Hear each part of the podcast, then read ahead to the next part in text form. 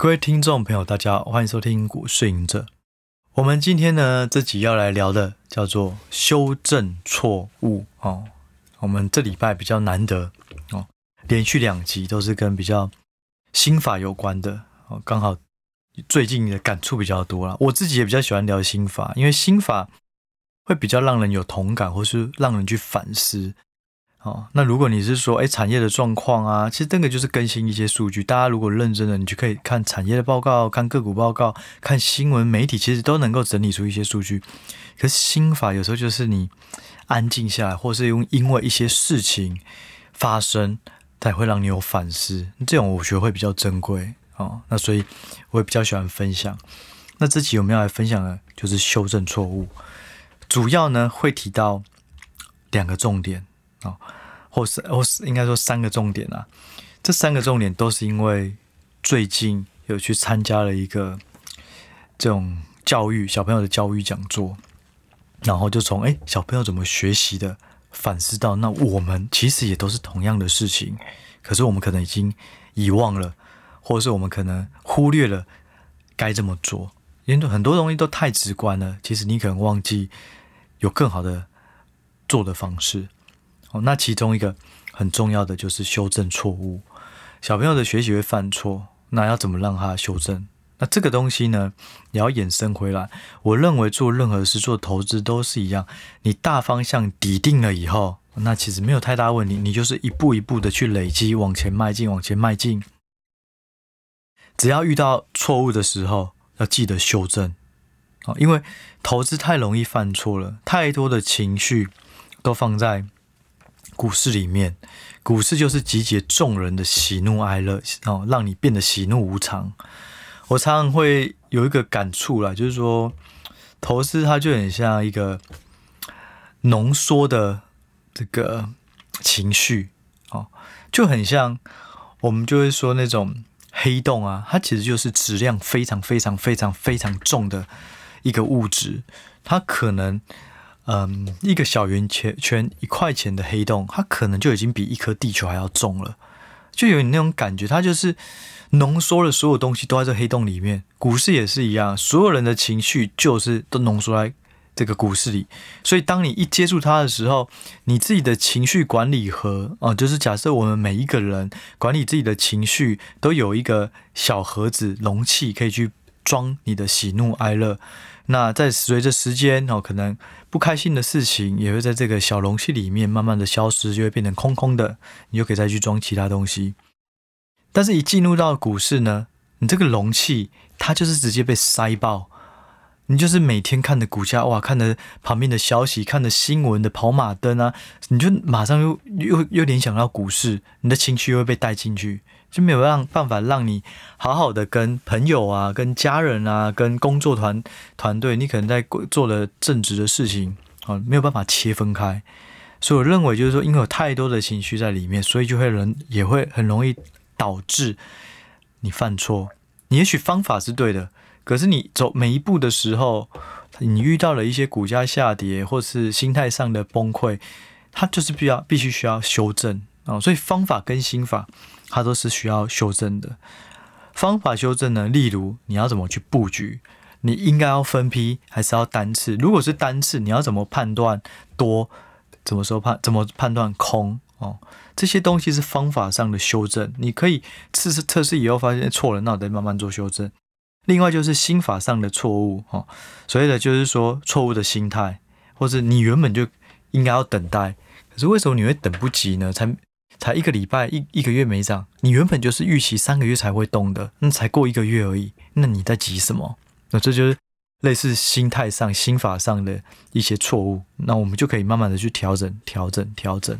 那我觉得有三个观念啊，哦，关于修正错误非常重要啊，我觉得啊，那这三个呢，也都是因为这个教育讲座让我反思，我觉得嗯，那投资也是如此啊，我就很有感。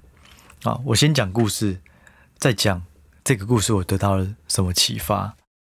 有个教育的那个讲座呢，哦，他就先说，我们在教小朋友的时候，有一个东西很重要，叫做感官工作。很多家长呢都强调数科哦，你语文要学得好，然后你的数学要学得好，好，然后英文要学得好，然后绘画要学到，什么都学得好。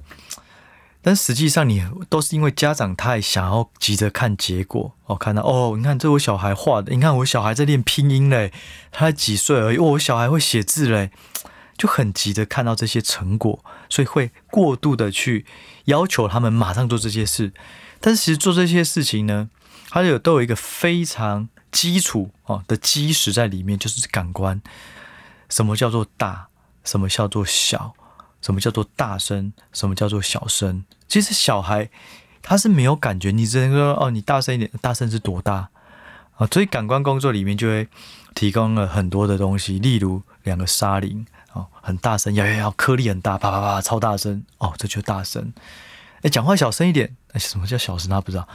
你很用力聊，发现哦，沙沙沙沙，这声音很小哦，原来小声是这样，他就有感觉，所以你的感官呢就会越来越敏锐。不能说敏锐，你能够去判断大小中这些东西啊，你对于你后面的学习就有很大的帮助。好，讲到这里以后，然后说，其实很多家长都很喜欢买那些巧拼，而这些巧拼里面呢，上面可能都有不同的图案啊。例如，第一个巧拼是 “b”，好 “b p m f b”，然后呢，这个巧拼是蓝色的，“b” 呢又被一个圆圈包住。我们就觉得哇，这个巧拼真好！你看，同时教 b p m f，又有教不同的颜色，又有教不同的形状，哦，好，其实这样是错的，不能说错的啦，哦，这样是对于学习来讲会有一些阻碍。真正好的东西，好的教具，哦，它是全部都一样的颜色，全部都一样的大小，哦，但是呢，它就是假设啦，假设你是要，你是要让它辨别颜色，OK，那什么东西都一样，就只有颜色不同，你要让它。辨别 b p m f 好，那就字卡全部大小都一样，就是 b p m f。你要不让它辨别声音大小，全部的沙铃都一样，也没有不要什么颜色的分别，你就是让它专注的学一件事情。哦，就是因为这个东西，我想到我们在 debug 的时候，其实也是如此。我们以前在做写程式的时候，这个这个东西编译失败，跑无聊，没有办法跑，没有办法执行。那我们会怎么做？我们一定是把所有的东西先还原可以跑的时候，一个一个参数去调啊。这个地方的城市码可能写错了，宣告错了，什么东西错了啊？这个演算法错了，哦，一个一个去调。我们不要一次改变太多，修正错误也是如此哦。不要一次就你觉得说啊，这次投资失败，我就跟把它大换哦。可能从投资的方法，本来都是基本筹码技术，突然打掉啊，就我我就直接先动能好了啦，我都直接追消息啊，追盘势好了啦。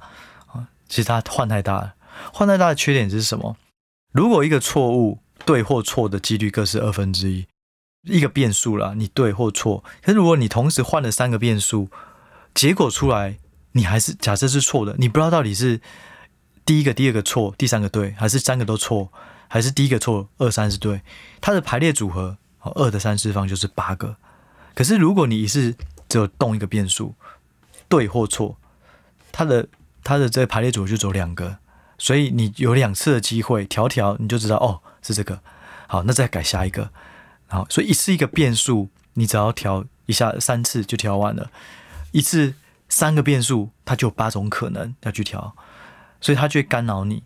就像我之前常提到技术分析，我觉得有一个要把握的重点就是你的这个指标啊，不要一次用太多，或是你的指标在换的时候不要换太多。你就是等啊均线好用，那就用均线。等到均线非常熟练以后，哦，那我再加上形态，哦，不要均线形态。K D R S I 一只大杂烩放进去，因为每老实说，每一档个股它所适用的技术分析都不一定哪一个比较好用，会有特定的大股，它可能有它特定的中型股，就有特定的小股就有特定，因为像小股，它就股价很容易被影响，因为量太少，所以有可能很容易做线形，所以对于线形形态就很容易会有假突破，例例如这样，所以。当你要做细度线型也是一样，一次一个变数，一个指标，慢慢的去调整，慢慢调整，而不要一次太多。打球也是如此。然后假设有一个人打打棒球、打高尔夫球一样，哎，你奇怪打不顺，你就突然把手的握的位置啊、握棒的位置换，然后脚也突然张开，或是盖，或是合起来，扭腰的时间点也换了，你一次换了三个，你就很难挑出什么样子让你改变。所以 debug 一次一个就好了啊，就像学习的也是如此啊，小朋友学习也是如此。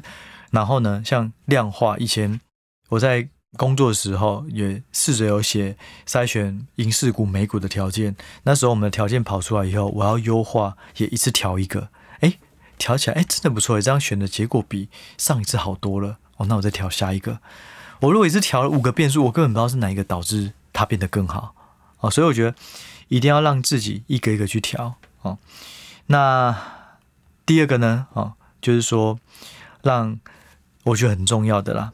哦，就是让。抽象化的东西变成实体化，哦，好，那这个故事是什么？就我们在学习数学的时候啊，其实我们都是硬背的，哦，五加三等于八，五加八是三，五乘以五二十五，五的三次方一二五，哦，都是用背的，没有感觉，所以他花很多时间，你要去复诵，要去哎，要去背诵。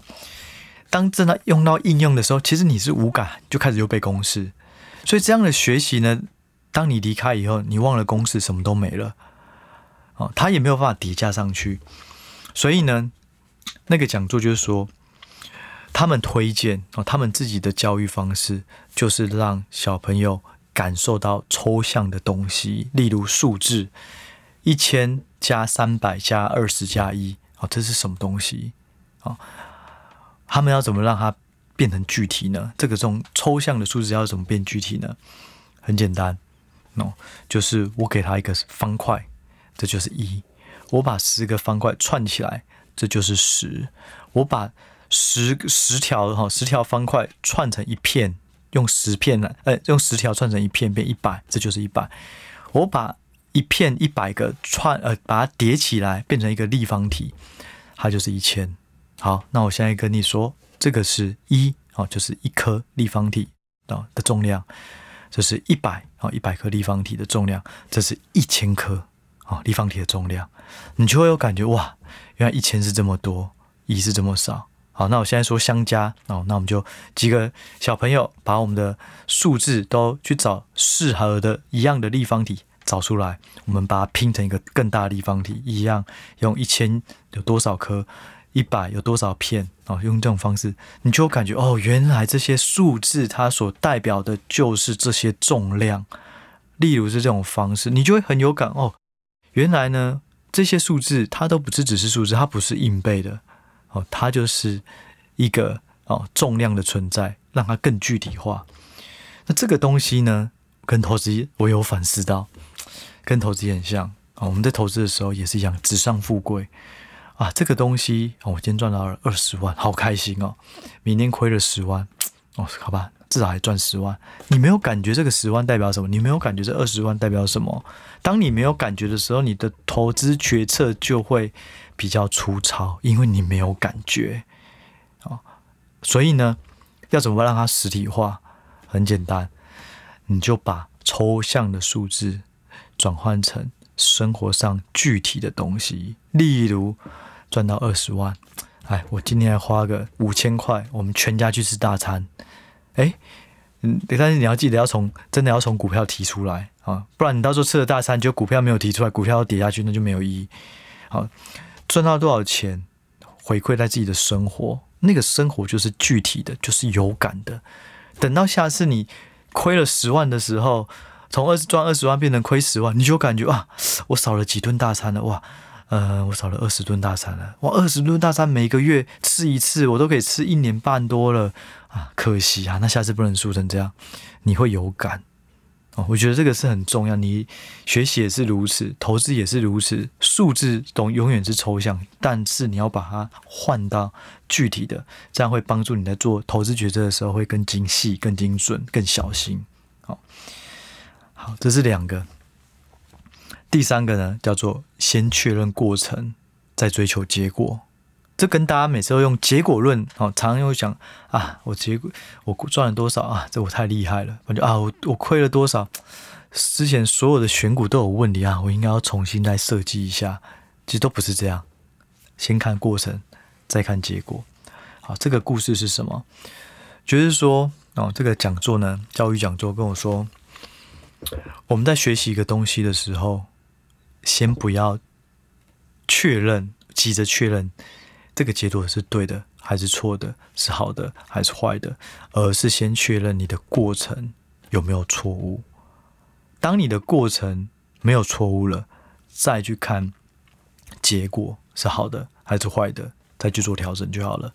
例如，我们学数学的时候，如果你是你不是用背的，你可能就要先从一数到十，然后再了解十进位，再了解运算。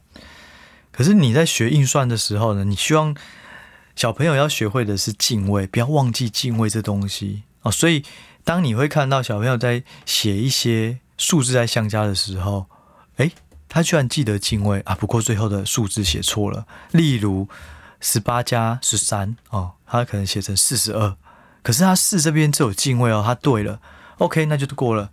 你就让他多练习，多记得敬畏这件事情。等到他每一次敬敬畏已经变成是反射动作以后，再去思考说，诶，你这个不是四十二啦，你哪里你一从哪里来？你多了一在哪里？好。那慢慢去修正，这就让我想到投资也是如此。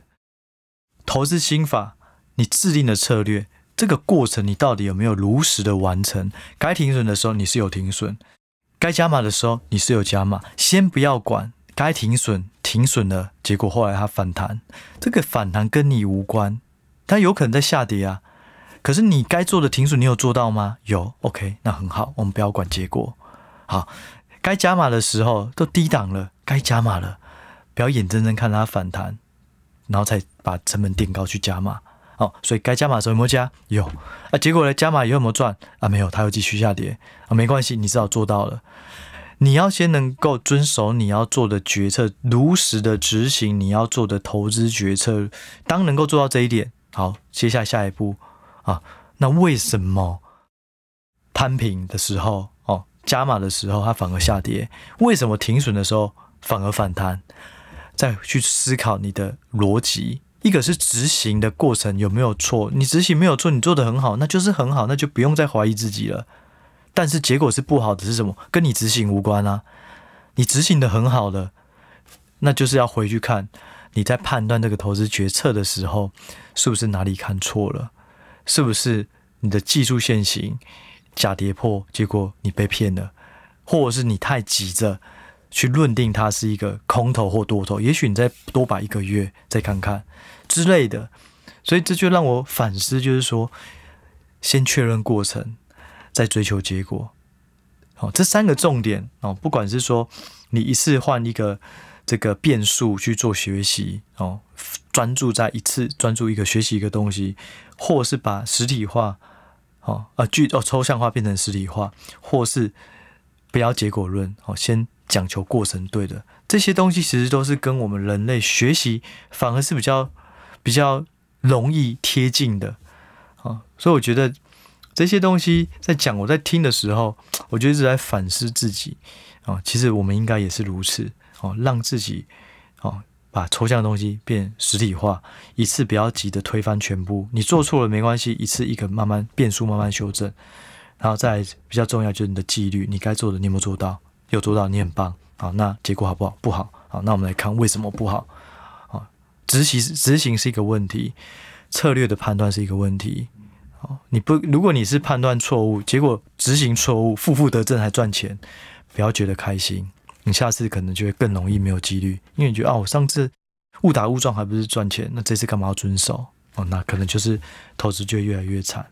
哦所以我觉得这个东西就是要不断的反思哈，修正错误就是如此哈，就是有刚刚讲的三个观念。我自己举一个例子啊，哦，我自己的修正错误啊，就是说，其实这次也很有趣。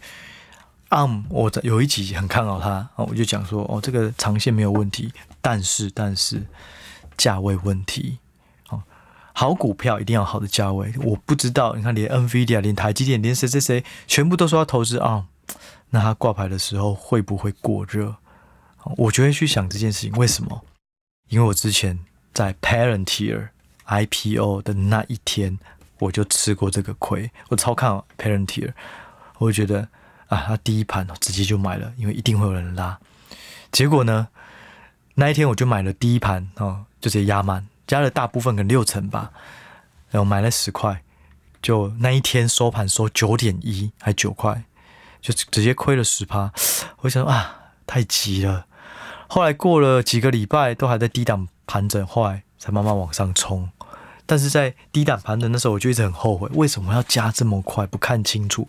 其实 Parent 那时候爱挂牌 IPO 的时候，他也曾经在未上市。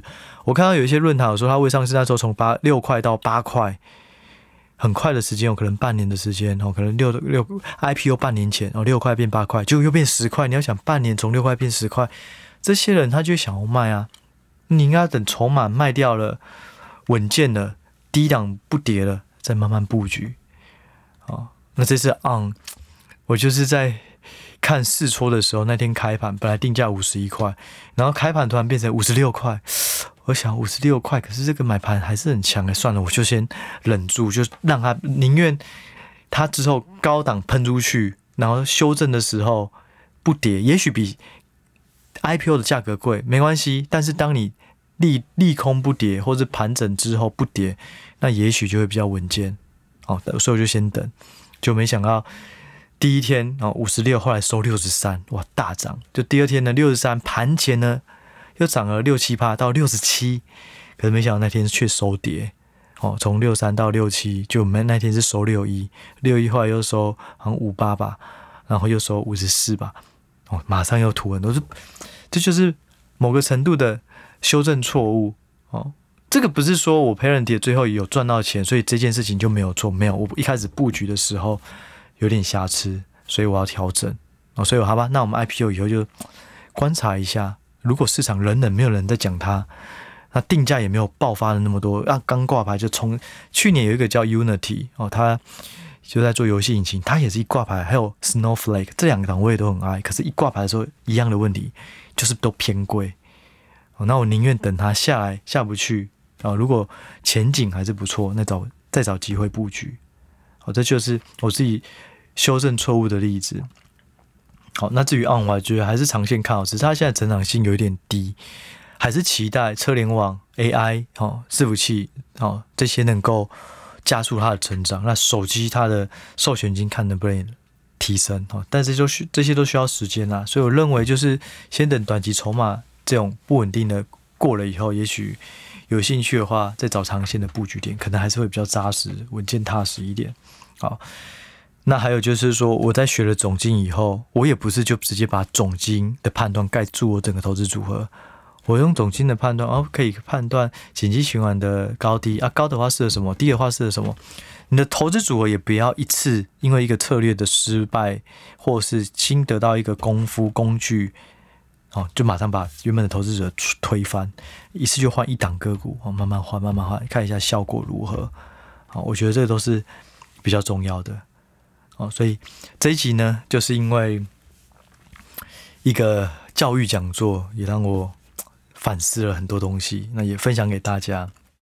那最后呢，也提醒大家，我们在这个中秋连假有开放几个 PPA 的文章四月，那同时呢，也在九月二十八到十十月二日，哦，我们会。推出这个 PPA 订阅首月九折的活动哦，所以如果你看了这些四月文章，你也想要了解更多的盘势看法、个股基本面、专题技术面等等操作想法等等，哦，那就可以把握九折的机会哦。那但是呢，就是自己还是先试阅啦哦，找到适合自己的比较重要。然后有人会问说：“哎，奇怪，都好像都说只有首月订阅的新的用户有优惠，那老客户有优惠吗？”其实老客户 PP 有提供点数的回馈，那个优惠也蛮多的，而且它可以让你之后去抵专案的一一个月的。我忘记它有一个条件哦，可能是订了一年可以送一个月，还是说那个那个点数可以不断的使用在不同的专案。总而言之，就是它有。一套不错的回馈系统，好，那有兴趣呢就欢迎试阅。那这一集呢，我们就先聊到这里，我们就下一集再见喽，拜拜。